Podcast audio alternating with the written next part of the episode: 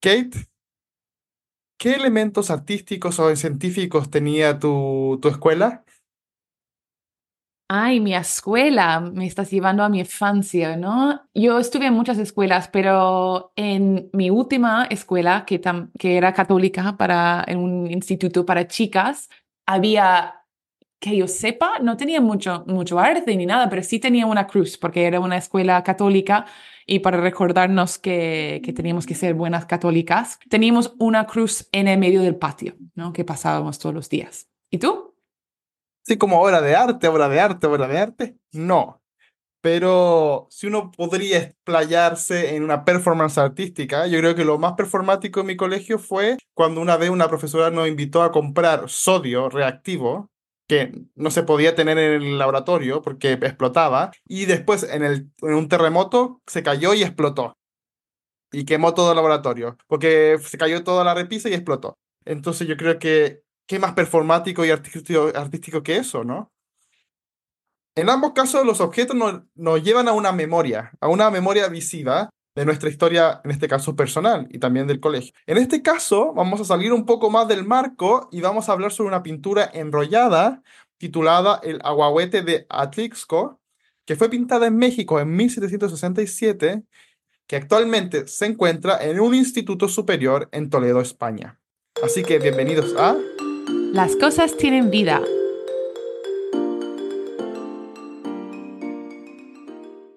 Este es un podcast semanal en el que hablamos de un objeto histórico con la investigadora que lo estudia. Hoy tenemos la suerte de contar con Elena Alcalá, quien es profesora titular en el Departamento de Historia y Teoría del Arte de la Universidad Autónoma de Madrid. Su investigación se ha centrado en el estudio de la pintura mexicana en los siglos XVII y XVIII y la imagen religiosa en la Edad Moderna, así como los procesos artísticos de hibridación y globalización en este periodo. Así que bienvenida, Elena. Bienvenida, Elena. Muchas gracias, es un gusto estar aquí con vosotros. Nosotros siempre empezamos los episodios con una pregunta que tiene que ver con la descripción de un objeto. ¿Cómo describirías esta pintura? Esta es una pintura bastante extraña, no es muy grande, mide 74 por 53 centímetros, es decir, es más alta que ancha, y es extraña porque toda la pintura, toda la superficie pictórica está ocupada por un gran árbol. Es un árbol con un tronco muy llamativo que domina todo el centro, es marrón, tiene ciertas concavidades que se van articulando con las sombras y después las dos terceras partes superiores del, cuadro son las frondosidades verdes que van saliendo de este tronco eh, bastante masivo y además es un tronco un poco triste porque es un tronco mutilado, ¿no? Termina, no tiene un corte en la parte superior muy, muy marcado y, sabemos que es un, un árbol el ahuehuete este de Atlisco que fue mutilado en alguna tormenta, ¿no? A través de algún rayo. Entonces, es una pintura extraña, ¿no? En cuanto a naturaleza, en estas fechas de 1767. Al fondo, poco desvanecido, se ve a la derecha un edificio religioso con una bóveda, pero muy al fondo, en colores muy claritos. Y en parte estas tonalidades un poco claras que hay al fondo se deben a que esta es una pintura de lo que llamamos pintura enrollada, es decir, no está, no está el lienzo sobre una estructura fija de madera un bastidor, sino que tiene una varita abajo, se podría enrollar y sería portátil, ¿no? Entonces eso también le da un, carácter distinto a una pintura que una cuelga, ¿no? En una pared con un marco eh, fijo. Y con esta pintura tenemos una nueva técnica para nuestro podcast, que es una pintura enrollada. Y por eso, ¿en qué consiste, cómo se hace y por qué hacían este tipo de pintura? Las pinturas enrolladas eran muy populares, muy comunes en el siglo XVIII. Es algo sobre lo que, me fascina y siempre voy estudiando en mi tiempo libre esta técnica para ver cómo podemos armar una historia más completa para, para estos objetos. Y suelen tener una vara en la parte inferior que está adherida a la parte inferior del lienzo. Entonces tú la puedes enrollar un poco como enrollas un póster, ¿no? Hacia arriba y en la parte de arriba Normalmente, en este caso no, porque lo ha perdido y ahora solo tiene una moldura fija, pero normalmente tendrían una especie de estuche. La parte superior ¿no? se pegaría a un estuche y entonces cuando ya habías enrollado la pintura hasta arriba, la vara encaja dentro de la parte cóncava del estuche y tenía incluso un cierre para protegerlo. Es decir, que es un objeto lienzo, ¿no? la, la superficie pictórica pintada adherida con su marco solo en la parte superior e inferior y, se puede eh, llevar de viaje, ¿no? Son pinturas viajeras, por lo tanto, ¿no? Que se protegen de esa manera. Eso quiere decir que se pintan con poca preparación, ¿no? Sabéis que cuando los pintores hacen un lienzo, pues ponen muchas capas antes de, pintar lo que quieren representar. Aquí no, se ponen menos capas porque si no se te craquelaría, se te rompería, quedarían esas marcas de, los pliegues, ¿no? Cuando lo vuelves a, a abrir, ¿no? Hay muchas pinturas enrolladas que nos quedan, muchas se hacían en los virreinatos americanos, pero no es solo algo que se hacía en América y la mayoría, como digo, han perdido estos, este marco, tipo de marco, lo pongo entre comillas, original, pero hay otras que, que, lo conservan. Hay una muy bonita en el Museo de América que representa a Nuestra Señora del Monte Farelo, hecha en Cuzco, se ha hecho, se ha restaurado hace poco y, sí, y se puede visitar en la página de la colección del Museo de América y ahí se puede ver cómo son estos estuches. ¿no? El estuche mismo, la parte superior, se pintaba con colores vivos, rojos, de manera que, que el marco abierto era decorativo y cerrado también. Y una cosa que, me ha llamado la atención por esa descripción es, has dicho que es un árbol que se llama aguahuete. ¿Qué es un aguahuete? Bueno, sí, esta pintura representa un ahuehuete, ¿no? Que eh, es una palabra náhuatl, ¿no? Que quiere decir el viejo del agua. Eh, también estos árboles se conocen como los sabinos y para los que sean ahí aficionados a las eh, clasificaciones botánicas, oficialmente esto es un Taxodium mucronatum, pero en general se conocen como, a veces mucho en México, como los árboles de Montezuma o de la Noche Triste, porque hay una leyenda que dice que cuando Cortés huyó de Tenochtitlán después de ser derrotado por los aztecas en, la Noche Triste, pues muy cansado se apoyó en un ahuehuete en el camino en Popotla y se puso a llorar. Pero eso es una leyenda posterior a lo que tenemos aquí en esta, en esta pintura y son árboles antiquísimos, ¿no? Son esos árboles ancestrales del planeta. El más antiguo creo que es el gigante de Oaxaca, en Santa María de Tule, y se dice que ese tiene 2000 años, ¿no? Siempre crecen cerca del agua, ¿no? Por ese también ese nombre, el viejo del agua, viejo porque son árboles muy antiguos, agua porque necesitan agua. A veces tienen como concavidades en el suelo donde eh, se llenan de agua, ¿no? Y, por lo tanto, dado su, su carácter de árbol ancestral, pues también tiene muchas resonancias, muchas resonancias culturales a lo largo de los tiempos. Es súper interesante porque cuando describías esta relación con el agua, con lo triste, me imaginaba también un sauce llorón. Al parecer estos árboles que están un poco en los ríos son tristes. Eh, pero ¿por qué, ¿por qué fue pintado? ¿Por qué pintamos un árbol en la época colonial? ¿Cuál es el objetivo? Claro, esta es una de las cosas que más me llamó la atención. La primera vez que vi esta obra la vi en una exposición en, Madrid, una exposición dedicada a Goya y el infante don Luis de Borbón en 2012 en el Palacio Real. Y me llamó mucho la atención porque realmente como historiadora del arte, pues ves muchas cosas, ¿no? Y no, no he visto cosas así. Es dentro de, cómo se pintaba la naturaleza en esos momentos extraño, ¿no? Porque en esos momentos empezaba y había una tradición de pintura botánica, ¿no? Lo que son las láminas que todos conocemos, que a veces se hacía, se presentaba un espécimen, ¿no? Con toda, mucho detalle de unas hojitas, de, de todas las características científicas de una planta para poder clasificarla, ¿no? Eso es muy propio del siglo XVIII. Y por otra parte, empezaba a ver algo de pintura de paisaje, pero esto no es eso, ¿no? Este es un árbol enorme que te ves de frente, que realmente se pinta hasta el borde mismo, no hay un paisaje alrededor, es solo el árbol prácticamente. Y eso es lo que me llama la atención, ¿por qué se pinta? Y yo creo que la clave de por qué se pinta está en otro aspecto que no he mencionado de la pintura todavía, y es que en el margen inferior tiene una inscripción de unas cuantas líneas que explica un poco qué pasó en un día en que se fueron de excursión un arzobispo y dos obispos y 100 personas más, ¿no? Y entonces es un evento en el fondo lo que está conmemorando eh, este cuadro. ¿Y puedes contarnos qué dice este texto?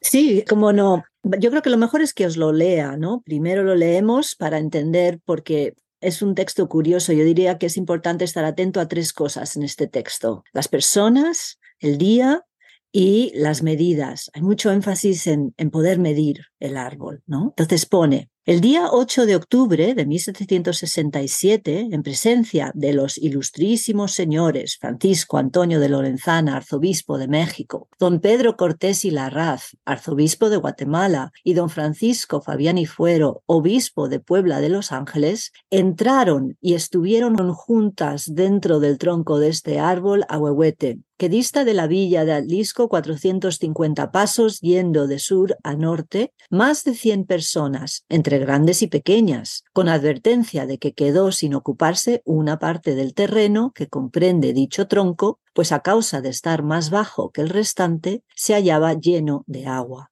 A dicho árbol le faltan dos tercias, que han hecho pedazos los rayos, tiene de altura desde su nacimiento hasta donde está rajado 170 palmos, de grueso por su nacimiento y parte exterior 157, de circuito el cóncavo por su nacimiento 114, de grueso por la parte exterior a tres varas de altura desde su nacimiento 109, de circuito su cóncavo, esta parte se ha perdido, y después dice a tres varas de altura. Entonces es una inscripción llena de información, ¿no? Y, y, es evidente que la pintura conmemora ese día, el 8 de octubre, que han ido todas estas personas a visitar al árbol y a meterse dentro del árbol para ver cuántas caben, para medirlo. Y esa era una manera tradicional de medir árboles que tienen una historia ancestral eh, muy larga, ¿no? Y después da, da como fe de que se ha medido, ¿no? Esto es muy importante porque estamos en la ilustración y no vale solo decir he visto un gran árbol, hay que medirlo y entonces si pones las medidas parece que realmente es, es algo cuantificable, un espécimen y, y, y algo real y científico.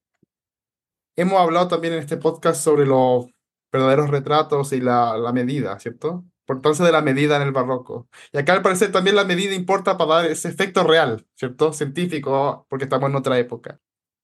¿Cuál es la relación entre imagen y texto? Porque muchas veces no encontramos muchos textos en la imagen, ¿cierto? Pero ¿cuál sería esta relación en esta época?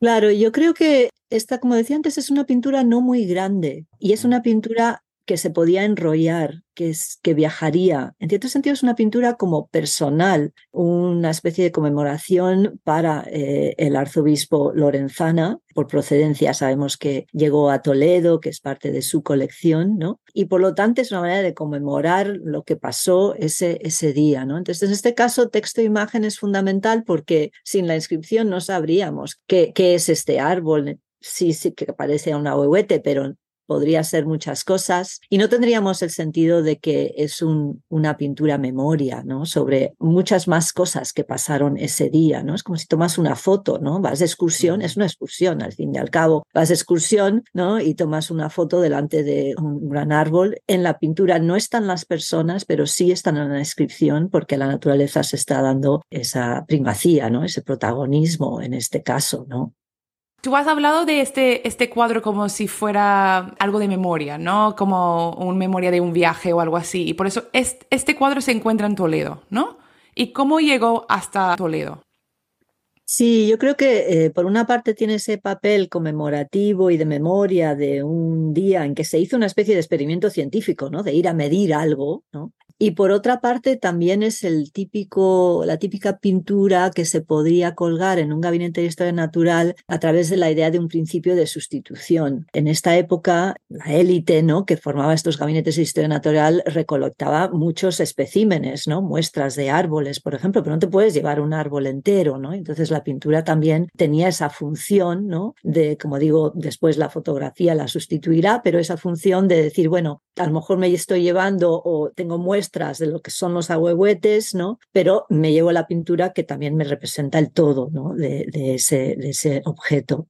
Lorenzana, el arzobispo eh, Lorenzana, es una figura fascinante de la historia de México Él llega allí en 1766, es conocido por muchas otras cuestiones, pero tenía muchas inquietudes como hombre de la ilustración y desde México se va a ir a Toledo y va a ser arzobispo ahí, ¿no? Y claro, cuando llega de vuelta a España se está formando, ya se ha ido formando el Real Gabinete de Historia Natural en Madrid y él, en imitación de eso, va armando su, su gabinete, ¿no? Entonces la pintura no es fácil rastrear procedencia, a veces tenemos cosas en sitios y no sabemos muy bien cómo han llegado ahí. ¿no? Este, esta pintura está en un colegio, está en el Instituto El Greco de Toledo, y ha llegado ahí a través de lo que fue el Gabinete de Historia Natural y de Antigüedades del Palacio Arzobispal de Toledo. ¿no? Y eso parece que, que llegó a, la institución de enseñanza, que es este colegio, ya en la segunda mitad del siglo XIX, cuando esa colección del, del Palacio Arzobispal de Toledo se, se distribuye muy propio del siglo XIX es cuando se arman los museos y entonces las colecciones se van distribuyendo según el tipo de museo que se va creando. ¿no? Y en ese momento dado, eh, con la gran colección del arzobispado, que no solo incluía las, las cosas que venían de eh, lorenzana, sino también incluía, por ejemplo, en el aspecto de naturaleza, muchos objetos de la colección de, del cardenal infante don Luis de Borbón, que también a veces tenían cosas americanas. ¿no? Y ahí se decide, ¿no? en el siglo XIX, bueno, pues cosas que pensamos que tienen valor artístico, las mandamos al Museo Provincial.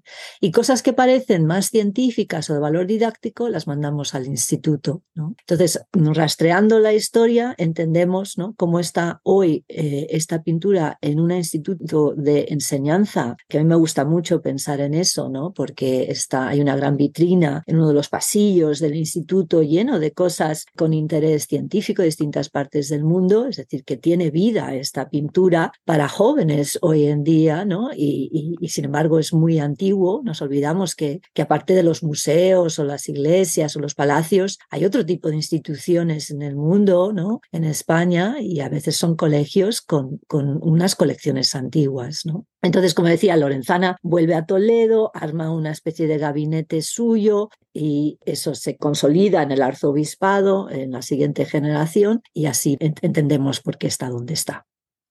Hablando sobre valoración, ¿cómo se valora el arte iberoamericano en Europa actualmente?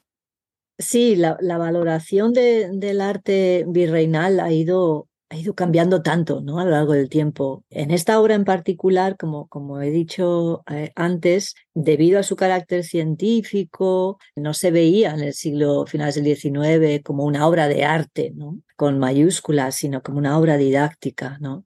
Y realidad mm, es de autor anónimo y es posible que lo haya hecho un pintor profesional, pero también es posible que lo haya hecho un aficionado, ¿no? Eh, porque en la ilustración en esta época, pues muchos de estos eh, científicos, religiosos, ¿no? Curiosos, hacían, ¿no? Ilustraciones y podían hacer algo así. Pero bueno, la pregunta más grande de cómo se valora el arte americano en Europa actualmente, yo creo que se valora bastante, eh, bastante más de lo que se valoraba, digamos, hace 20 años, eh, incluso hace 15, ¿no? Eh, hemos vivido un salto favorable en ese sentido porque estas obras cuentan tantas historias interesantes que al final no hace falta que sea eh, un paisaje de Manet o eh, ¿no? de un árbol, de un estilo reconocible para que tenga un interés ¿no? y podamos apreciar que en el pasado ¿no? Eh, este tipo de representación ¿no? en esta pintura tenía un valor y tenía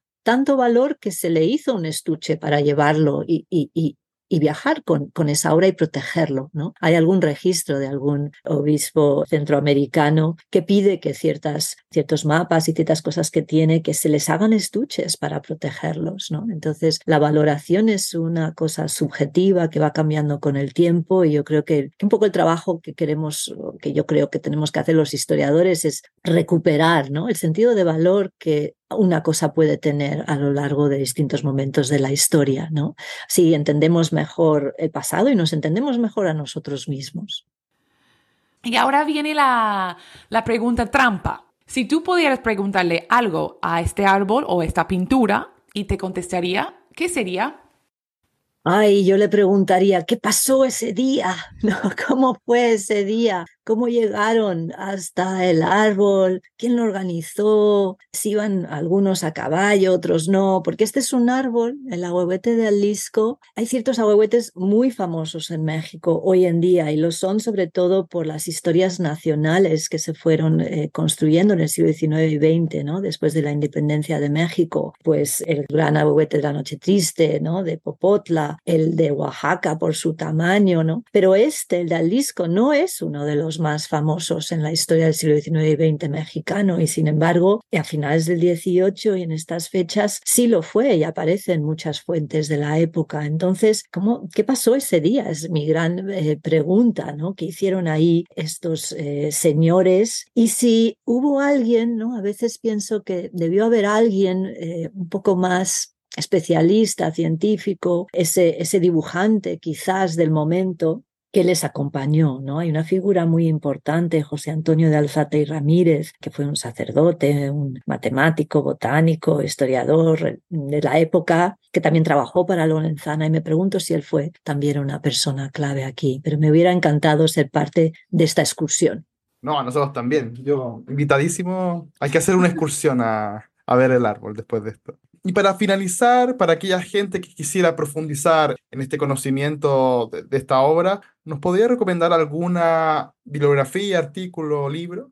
Pues en realidad es una obra que, como decía antes, ha estado en una exposición, de hecho ha estado en dos exposiciones eh, en Madrid que tienen catálogos. Una es Goya y el infante Don Luis Borbón del Palacio Real del 2012. Después también apareció en una exposición que se hizo en el Museo Arqueológico Nacional de Madrid en el 2016, dedicada a Carlos III, proyección exterior y científica de un reinado ilustrado. Y después no se ha escrito mucho sobre esta obra. Eh, yo escribí un pequeñísimo ensayo en un volumen que se hizo en honor, un Festschrift, ¿no? en honor de Diana Fein del Museo de Brooklyn. Ella había sido mentora, fue mentora mía eh, durante un tiempo y, es un libro honorífico hacia ella de pequeñísimos ensayos dedicados a, objetos porque desde luego Diana Fein es una persona que, que me enseñó a mirar y a valorar las cosas pequeñas, ¿no? Y esta es una de esos, como digo, pinturas que dentro de estas grandes exposiciones